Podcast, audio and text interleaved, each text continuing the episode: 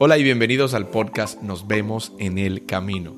Mi nombre es Ricardo Tirado y yo soy un amante de la vida, de los libros, pero sobre todo de tener conversaciones interesantes. A veces yo la tengo conmigo, a veces con personas y de vez en cuando con mis amigos imaginarios. En el camino de la vida yo me he encontrado con personas que nos enseñan otra manera de ver la vida y aquí estaré compartiendo con aquellos que se han topado en mi camino para mostrarme una óptica distinta. Este es mi podcast, que a partir de ahora es tu podcast. Buenos días, buenas tardes o buenas noches. Yo no sé cuando tú estés escuchando esto. Lo único que yo espero es que estés espectacularmente bien mientras lo escuchas y que tu vida esté en salud y funcionando. Episodio número 18. Y para el episodio 18 yo como que duré un ratito para hacerlo por algo muy específico. Y fue que me puse a investigar cuál era la evolución de este libro que te voy a hablar en el día de hoy. De el gran Ray Kurzweil. El libro se llama How to Create a Mind. Él lo escribió aproximadamente en el 2012. Él establecía muchas cosas que iban a suceder en el futuro. Y él hablaba de cómo en el futuro nosotros íbamos a pensar de cierta forma cómo nosotros razonamos, pero lo mejor de todo fue escuchar o volverme a, ver el resumen que tenía del libro y ver lo que, cómo tantas cosas que él hablaba ocurrieron. Este autor es un gran inventor y uno de los inventores más grandes que ha tenido los Estados Unidos en los últimos años. Él escribió otro libro que fue el libro que lo hizo famoso, que fue el libro The Singularity is Near. Y ese libro fue como el, el bestseller de él, pero él se conoce por muchas otras cosas. Una de las pasiones mayores que él tiene es inventar cosas. Pero él se enfoca, cuando yo leo el título de este libro, es cómo crear una mente. A mí me llama la curiosidad, porque como un libro quiere estudiar la mente humana, y obvio, dado que esa es mi área de, vamos a llamarla expertise, no, sino el área que a mí me gusta desarrollar,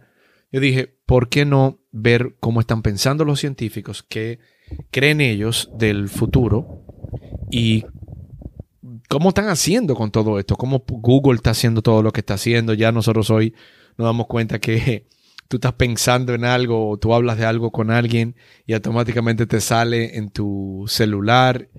Y es muy lógico que todo esto ya esté ocurriendo. Y si te lees este libro, puedes entender mucho más de ahí. Invito a que te lo leas. Si te gusta, para mí me pareció al final un poco tedioso por muchos tecnicismos que mencionaba. Unas cosas muy interesantes, otras cosas, como todo libro, para reflexionar. Este libro es una mirada interna de cómo los científicos están buscando replicar el cerebro humano. Y tiene toda la lógica del mundo. Si nosotros logramos saber cómo piensa un cerebro humano, tú lo puedes utilizar la tecnología logrando una gran computadora que piense como el cerebro humano. Pero no es tan sencillo como suena. Hay muchos detalles que la, la inteligencia artificial todavía no puede replicar. Es cuestión de tiempo. Y es cuestión de tiempo de que nosotros con inteligencia artificial logremos replicar exactamente como piensa un cerebro. Este tipo decía eh, Ray Kurzweil, él, en una de sus entrevistas, él mencionaba que la inteligencia artificial va a sustituir al ser humano, pero de manera lógica ya lo hizo. Y esto ocurrió en el año 97 y fue la primera manera de cómo eh, empezaron como esos grandes hallazgos que nosotros hacemos, que se han hecho, fue cuando Deep Blue venció en chess al gran, gran master, eh, en ese momento mucha gente decía, bueno, claro, porque una computadora puede pensar diferente, pero imagínate que una computadora tiene acceso a mucha información, pero no tiene acceso al procesamiento de pensamiento lógico que tiene un ser humano. En algunas áreas sí, en algunas áreas no. Pero la manera de mirar todo esto arranca en cómo comienza la evolución de nosotros desde los átomos y los átomos dieron lugar a la química y luego se desarrolló una molécula que se llama hoy, como nosotros lo llamamos ADN, que nosotros podríamos ver como resultado la química dio a la biología y hoy nosotros como seres humanos, cada vez más rápido nos estamos eh, comunicando, cada vez más rápido nosotros estamos cambiando mucho nuestros sistemas nerviosos y la manera en que estamos coordinando. Por eso eh, decimos, estamos en los mejores tiempos en cuestiones del desarrollo humano, aunque así no se vea. Pero bueno, la manera de yo quiero empezar a explicar el libro es que hay mucho conocimiento y que los conocimientos que nosotros tenemos se van evolucionando y se van evolucionando exponencialmente. Y nosotros vamos mejorando de una generación a otra. Por eso tú no piensas igual que como piensa tu papá, tú no piensas igual a como piensa tu abuelo y definitivamente tú no piensas igual a como piensan tus hijos. Entonces hay veces que en los cambios generacionales lo podemos ver de cómo tu cerebro y el cerebro de tus hijos están conectados de una manera distinta. Y lo arranca diciendo como que, y, se basa en la teoría de Einstein, cuando él decía, cualquier tonto inteligente puede hacer las cosas más grandes y más complejas, pero se necesita mucho coraje para moverse en la dirección opuesta. Eh, y, y, él apoyaba esa teoría con el nada es al fin sagrado excepto la integridad de tu propia mente. Porque hay un respeto a la mente humana que nosotros debemos empezar a tener, que nosotros no le damos y le tenemos que empezar a dar esa validez, ese apoyo a cómo tu mente es una herramienta que puede ser utilizada constantemente para el mejoramiento de tu vida. Pero tú tienes que saber que hay cosas que tú vas a pensar de una manera y la manera en que tú piensas te puede a ti ayudar a mejorar muchas áreas de tu propia vida. Nuestros recuerdos eh, son secuenciales y están todos en orden. O sea que todo lo que tú recuerdas, tú lo recuerdas con un cierto orden y tú puedes accesar al orden en que se recuerda. O sea, yo no puedo recordar las cosas parciales, o sea, tú recuerdas las cosas en la secuencia en que ocurrieron. Por eso tú te das cuenta que cuando tú cuentas una historia de algo que te pasó, muchas veces tú lo estás contando y tú dices, espérate, espérate, es que no ocurrió y tú quieres dar más detalles y más detalles y más detalles para poder dar a entender todos los recuerdos que tú tienes. Nosotros somos incapaces de cambiar la secuencia de los recuerdos que tenemos. Y esta manera de pensar es una manera lógica. Y por eso nosotros decimos, no, todo ocurrió y por eso también decimos que todo lo que nos ocurre a nosotros, cuando lo vemos de adelante hacia atrás, o sea, desde tu presente hacia tu pasado, todo tiene lógica. Y asimismo, toda tu mentalidad y toda tu mente de lo que está viviendo en el día de hoy va a tener lógica en un futuro. Ok, para no confundirlo, porque si te puedes imaginar a mí leer este libro me dice, claro, eh, tiene mucha lógica, pero no es la lógica que tiene en el pensamiento que yo estoy teniendo. Es que mi mente también lo va a recordar de una manera y cada recuerdo que tú tienes va a ser siempre secuencial y tú siempre lo vas a recordar de una manera secuencial. Ricardo, pero ¿para qué yo necesito saber eso? Yo también me preguntaba lo mismo, pero yo quiero recordar que si yo tengo un pensamiento muy lógico, modificarlo, como muchas veces nosotros decimos, no, tú puedes modificar tu, la manera en que tú piensas. También tú tienes que entender que tu cerebro está diseñado de una, de una forma y no lo quiere hacer. Si tú tratas de recordar algo, tú no tienes imágenes, videos o grabaciones del sonido de algo que tú recuerdas. Nuestros recuerdos se almacenan como secuencia de patrones. Entonces, los recuerdos en el tiempo se van minimizando. Por eso, mientras más tú, y aquí viene la lógica que yo estaba buscando cuando vi esto, era, mientras más tú recuerdas algo con el patrón que tú lo recuerdas, con el tiempo, la única manera que tú lo sigues recordando es porque tú lo sigues volviendo a traer a la realidad. Y esto era algo que yo veía mucho en las personas que tenían recuerdos dolorosos o recuerdos que lo habían marcado, que seguían repitiendo los recuerdos que tienen de manera tan secuencial, tan repetida, que como lo repetían tanto, lo hacían una propia realidad. Con el tiempo, tu vida va disminuyendo los recuerdos que va teniendo. Ahora, esto no significa que tú vas olvidando no es de que lo olvido, sino que mientras menos repeticiones tú tienes del mismo patrón que tú creaste o de la misma paradigma que tú creaste, mientras menos repetición de ese paradigma tú tienes, mucho más fácil es que tú simplemente lo recuerdes con imágenes de un momento y lo envuelvas todo en esa mentalidad.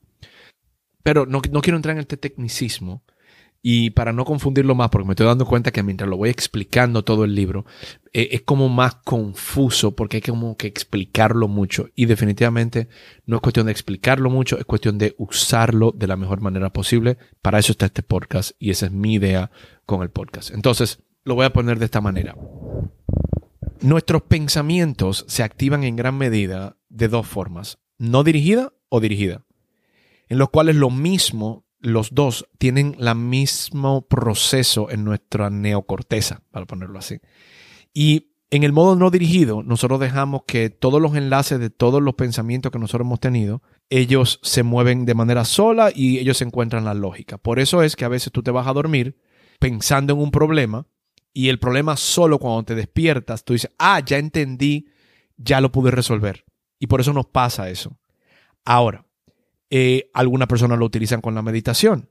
Y la meditación, eh, una de las principales que más él desarrolla, que él más habla, es la meditación trascendental, que se deja que la mente vaya no dirigido, se deje llevar, deje fluir, y eso te permite observar o ser de manera no dirigida y cambiar tus propios pensamientos. Por eso, una de las prácticas recomendadas es que cuando tú tengas un problema, si tú tienes un problema muy grave y tú no sabes cómo resolverlo, o tú meditas o tú tratas de irte a dormir con el problema pensando en el problema, y la probabilidad de que al otro día tú te sientas o mucho más liviano con el problema o le hayas encontrado una solución, tiene que ver con los pensamientos no dirigidos, porque se quedan contigo, pero ahí están.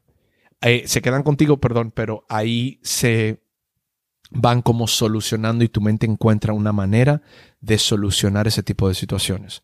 Obvio, el dirigido es cuando tú lo haces de manera activa. Ahora, en los recuerdos, las historias, los patrones de vida que tú tienes, ya sea que estos sean de manera casual o no, tienes que recordar que la secuencia y los patrones que tú estás estableciendo, tú lo vas a reconocer y a reconstruir en imágenes en tu mente pero solamente en tu mente. Porque tu mente, y esta es la complejidad que, él explicaba, y aquí voy a hacer esto, él explicaba que tu mente parece que recuerda en imágenes, lo cual una computadora no recuerda en imágenes porque no tiene recuerdos, tiene solamente hechos. Y ahí que viene la diferencia entre nosotros los seres humanos y la inteligencia artificial, que es lo complicado en el día de hoy, según él lo crea y él lo explica que una de las cosas más complicadas de, la, de esa inteligencia es poder determinar las percepciones del cerebro humano. Entonces, matemáticamente hablando, él explicaba que este problema de optimización, de programación que nosotros tenemos, eh, sí puede ser resuelta, pero nos va a tomar tiempo. Y aquí voy a parar algo. Él hablaba tanto de el tiempo que nos iba a tocar, tomar a nosotros mejorar estos patrones nos iba a, a tomar muchos años. Aunque pensemos de una manera lineal y lógica, la exponencialidad en la vida de nosotros se iba a empezar a mover de una manera muy interesante. Entonces nuestro cerebro, según la definición que le dio de fue que es un aparato con el que pensamos que pensamos. Y Piensa en la complejidad que tú tienes con tu mente, a veces con las confusiones que nosotros tenemos, con los detalles que le damos, con la incomodidad de algunas cosas de no poderlas sacar de tu cabeza. Siempre tiene que ver con el patrón que tú has venido creando y la secuencia que tú vienes creando en tu cabeza. Pero la mente, en resumen, trabaja con los datos que recibe de la misma forma que un escultor trabaja con un bloque de piedra un escultor con una piedra sabe lo que quiere diseñar y sabe lo que quiere arreglar. Asimismo funciona nuestra mente. Nuestra mente entiende lo que debe de arreglar, pero a veces nosotros somos los primeros que estamos interrumpiendo el patrón que tiene tu propio cerebro y por eso a veces nosotros decimos que nos complicamos la cabeza más de la cuenta. Y yo creo que esta es la razón principal por la cual yo quería hablar de este libro, porque nosotros repensamos tanto las cosas, le damos tanta importancia a lo que nosotros queremos, que a veces hasta lo queremos forzar, sin simplemente darnos cuenta que las personas que consideramos hoy genios solamente llevaron a cabo sus propios experimentos mentales, mentales, perdón, de forma que entendieron y apreciaron ese patrón mental que tiene la gente, el patrón mental de cómo cada uno de nosotros pensamos, para entendernos y poder optimizar la manera en que estamos operando. Y si nosotros tenemos tiempo para entrenarnos, si nosotros tenemos tiempo para reentrenarnos, es entrenando la manera en que pensamos y el por qué pensamos de esa forma. Entonces, otro punto bien importante, el problema principal no es cómo introducir pensamientos nuevos e innovadores en tu mente, sino cómo tú sacar todos los viejos pensamientos que tú estás teniendo. Porque eh, cada mente, si tú lo pones a ver, es un edificio lleno de muebles arcaicos, para ponerlo así. Y si tú empiezas a limpiar tu mente, la creatividad va a llenar y va a empezar a llenar tu mente constantemente. Y... wow, qué afrota esto. Esto está demasiado cool. Yo mismo estoy aquí como descubriendo esto. Porque, fíjate, y yo me doy cuenta de eso, como yo en mi vida tengo soluciones, tengo cosas innovadoras, nuevas, lo que viene, lo próximo. Pero el problema no es lo próximo que viene, es como yo sigo repitiendo algún tipo de patrón que no me permiten evolucionar a una nueva creatividad. Pero la creatividad mía puede resolver cualquier problema. Y ese es el trabajo de tuyo y mío ahora mismo. Eh, y Darwin y Einstein fueron los que nos ayudaron con esto y, y empieza en el patrón de pensamiento de, de Kurzweil, que él dice que él puede explicar las fronteras que nosotros hemos puesto en nuestro propio conocimiento desde una manera lineal, pero todavía no nos hemos acostumbrado a pensar en las fronteras que nosotros tenemos de manera exponencial.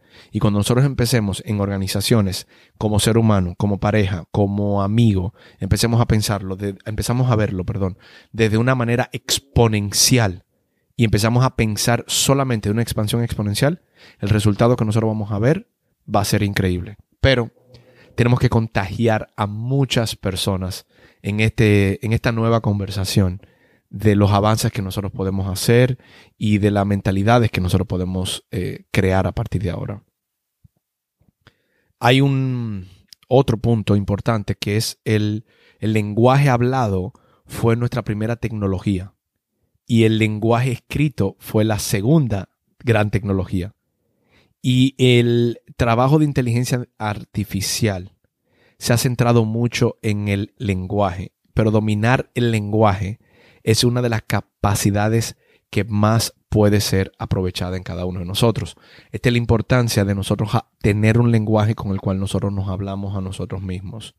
Y el lenguaje que tú usas contigo puede estar creando una realidad en tu mente que si tú empiezas también a modificarla, empieza el cambio. Eh, esos son los famosos incantations, las, las, famosas eh, mantras que tenemos. Y esto tiene prácticas milenarias.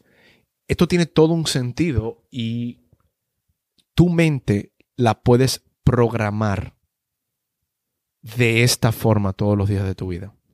el hecho de que hoy nosotros tenemos conversaciones con nuestra computadora, nosotros estamos teniendo una conversación y están marcando esta nueva era.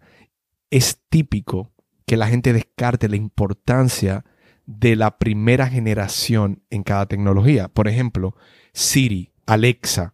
Nosotros al inicio de todos estos aparatos electrónicos o que están en nuestra vida para hacerla más fácil, nosotros quizás la descartamos y yo te lo digo porque yo soy, me encanta Alexa porque le vivo preguntando cosas a Alexa. Es que ella me está buscando. Pero ella está buscando mi información, ella está interactuando conmigo y está acabando de conocer muchos patrones que nosotros tenemos. Y por eso va a llegar un momento, o llega un momento, que en el nivel del consumo de las personas nos están dando lo que nosotros pensamos que queremos por el patrón lógico que vamos teniendo constantemente en nuestra vida. Hay mucha tecnología de primera mano y de primera generación que nosotros, por las limitaciones que nos están trayendo, nosotros la estamos descartando. Pero aquí es que el tipo yo digo que es un maestro, porque él empieza a explicar cómo no descartes las primeras tecnologías, porque es como tú también estás aprendiendo con esa tecnología. Y si tú empiezas a usar esa tecnología, cuando estén totalmente avanzadas, ya tú vas a ser parte y vas a utilizar esas tecnologías a tu favor. Por tanto, cuando la tecnología funcione bien, hay gente que sigue ignorando su importancia. Tenemos que tener cuidado con esto. Esto viene con las aplicaciones que nosotros tenemos, esto viene con la tecnología que está disponible para nosotros. Es utilizarla para cuando sean totalmente avanzadas, tú sepas por lo menos la raíz de dónde salió y se te haga muy fácil entender ese comportamiento. Por eso, aprende a usar todas las aplicaciones nuevas, Clubhouse, eh, el, mismo TikTok para mucha gente es nueva. La, si eres mayor y no entiendes todavía el Instagram, apréndelo, entiende entiéndelo, entiende por qué funciona de esa manera. Porque lo que viene después lo podremos aprender y utilizar de una manera mucho más eficiente. Ahora sí, él da muchas conclusiones de otros autores bajo los cuales él se basa. Y es, por ejemplo, él, da una explicación que me encantó de Schopenhauer y era que Schopenhauer decía que tú puedes hacer lo que quieras, pero en cualquier momento dado de tu vida solo puedes hacer una cosa definida y absolutamente nada más que una cosa. Ahora, déjame pararlo aquí antes de la segunda parte que él dice. Tú puedes hacer lo que tú quieras en tu vida. Y si tú te pones a pensar, así es. Tú solamente puedes hacer una cosa ahora mismo. Y en cualquier momento de tu vida, tú, solo, tú puedes hacer Tú dices, mira, yo voy a hacer esto porque me da la gana de hacer esto y tú vas a hacer esa cosa que tú quieres hacer. Pero tú vas a seguir actuando como si tú tuvieras libre albedrío, aunque tú solamente estés haciendo una cosa. Siempre y cuando tú no tengas que explicar el porqué de esa cosa. Ahora, él nos deja con, una, con algo bien interesante, que una apreciación de una capacidad que los sistemas no biológicos tienen que los sistemas biológicos no tienen y es que los sistemas no biológicos tienen la capacidad de ser copiados, respaldados y recreados. Entonces, cuando nosotros obtenemos o tenemos un nuevo celular, nosotros agarramos y pasamos toda la información, todos los recuerdos del, del teléfono anterior, nosotros lo pasamos al teléfono nuevo. Podemos tener más capacidades, pero nosotros pasamos la misma información entre un teléfono y otro. Entonces, tú puedes replicar lo que tú tenías en el teléfono anterior. Aunque tú tengas más tecnología, tú quieres replicar exactamente lo que ya tú tenías. Tú no te vuelves, ok, déjame utilizar esto desde cero a partir de ahora. ¿Qué pasa con esto? Que él lo que está diciendo es que nuestro cerebro sigue usando la tecnología de la misma manera que utilizaba la tecnología anterior. Y nosotros conllevamos empezar a utilizar la tecnología con lo nuevo que viene. Y eso es algo que él está explicando hoy en el 2021. Él está explicando algo totalmente nuevo y es que ya hay ciertas tecnologías que ya llegaron a su punto máximo y necesitan ser reinventados a una nueva tecnología totalmente distinta, que no es solamente la exponencial, pero eso se va a quedar para otros estudios. Y yo no sé si a ti te llama la atención todo esto, yo no sé si te está aburriendo todo lo que te estoy diciendo. A mí definitivamente me apasiona, porque yo tengo que, yo quiero recrear mi mente y crear una nueva mente todos los días. Y si yo pero desde ahí, yo tengo la oportunidad de ver las cosas con ojos nuevos, vamos a ponerlo así, todo el tiempo. Y considera qué tan rápido está cambiando el mundo, porque Obvio, cuando él escribió el libro, la gente no usaba redes sociales. Pero ni siquiera utilizábamos los buscadores casi antes para solucionar los problemas que nosotros teníamos. Él decía antes que el mundo cambiará aún más drásticamente en un futuro cercano y hoy lo estamos viviendo. Hoy estamos viendo cómo el mundo está cambiando drásticamente para algunas personas, para otras personas no está cambiando de esta manera. Pero cuando un paradigma específico se agota, crea presión para crear el siguiente paradigma. Entonces, ¿cuáles paradigma estás creando tú? ¿Y cuáles paradigma estás tú presionando quitar de tu vida para crear el próximo paradigma? Si tú has llegado hasta esta parte del podcast, te puedes dar cuenta que es muy probable que o tú has tenido que escuchar una parte nueva de o escuchar una parte de nuevo de lo que hemos de lo que estoy hablando y también te ha puesto a pensar cómo tú estás relacionándote con la propia tecnología. Y esto es lo que yo busco o busqué con este libro al hacerlo para reconocer los patrones a nivel de humano con la velocidad y que yo puedo empezar a cambiar con las herramientas que tengo a mi disposición. Entonces, la mejora cuantitativa nos manda al avance cualitativo. ¿Qué quiero decir? Lo cuantitativo tiene relación directa con cantidad y siempre es eh, medible. Ahora, lo cualitativo tiene relación con la calidad. Mm, cuando yo mejoro en cantidad, entonces yo empiezo a darme cuenta, no, tú sabes que yo quiero mejorar la calidad. Por eso, nosotros debemos enfocarnos en mejorar nuestra calidad de nuestra vida, porque al final solamente tenemos una vida, no tenemos más vida.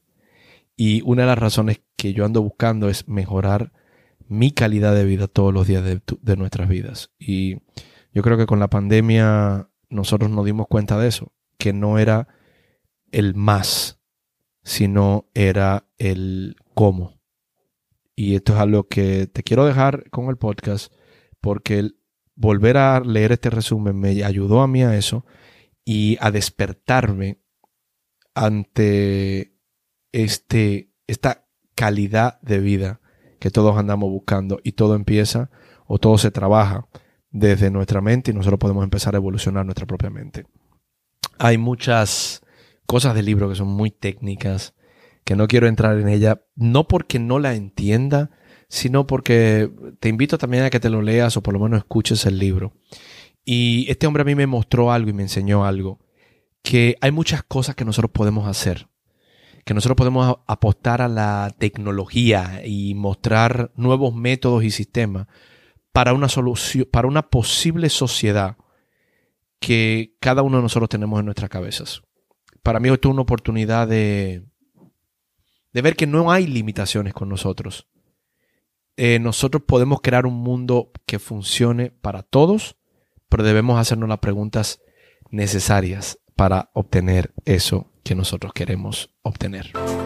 Espero que este libro te le, veas valor a lo que todo lo que te acabo de compartir. Si le viste valor, como siempre, compártelo por favor, comparte el podcast con otras personas. Gracias por escucharlo hasta aquí. Y de mi parte, mi nombre es Ricardo Tirado y nos vemos en el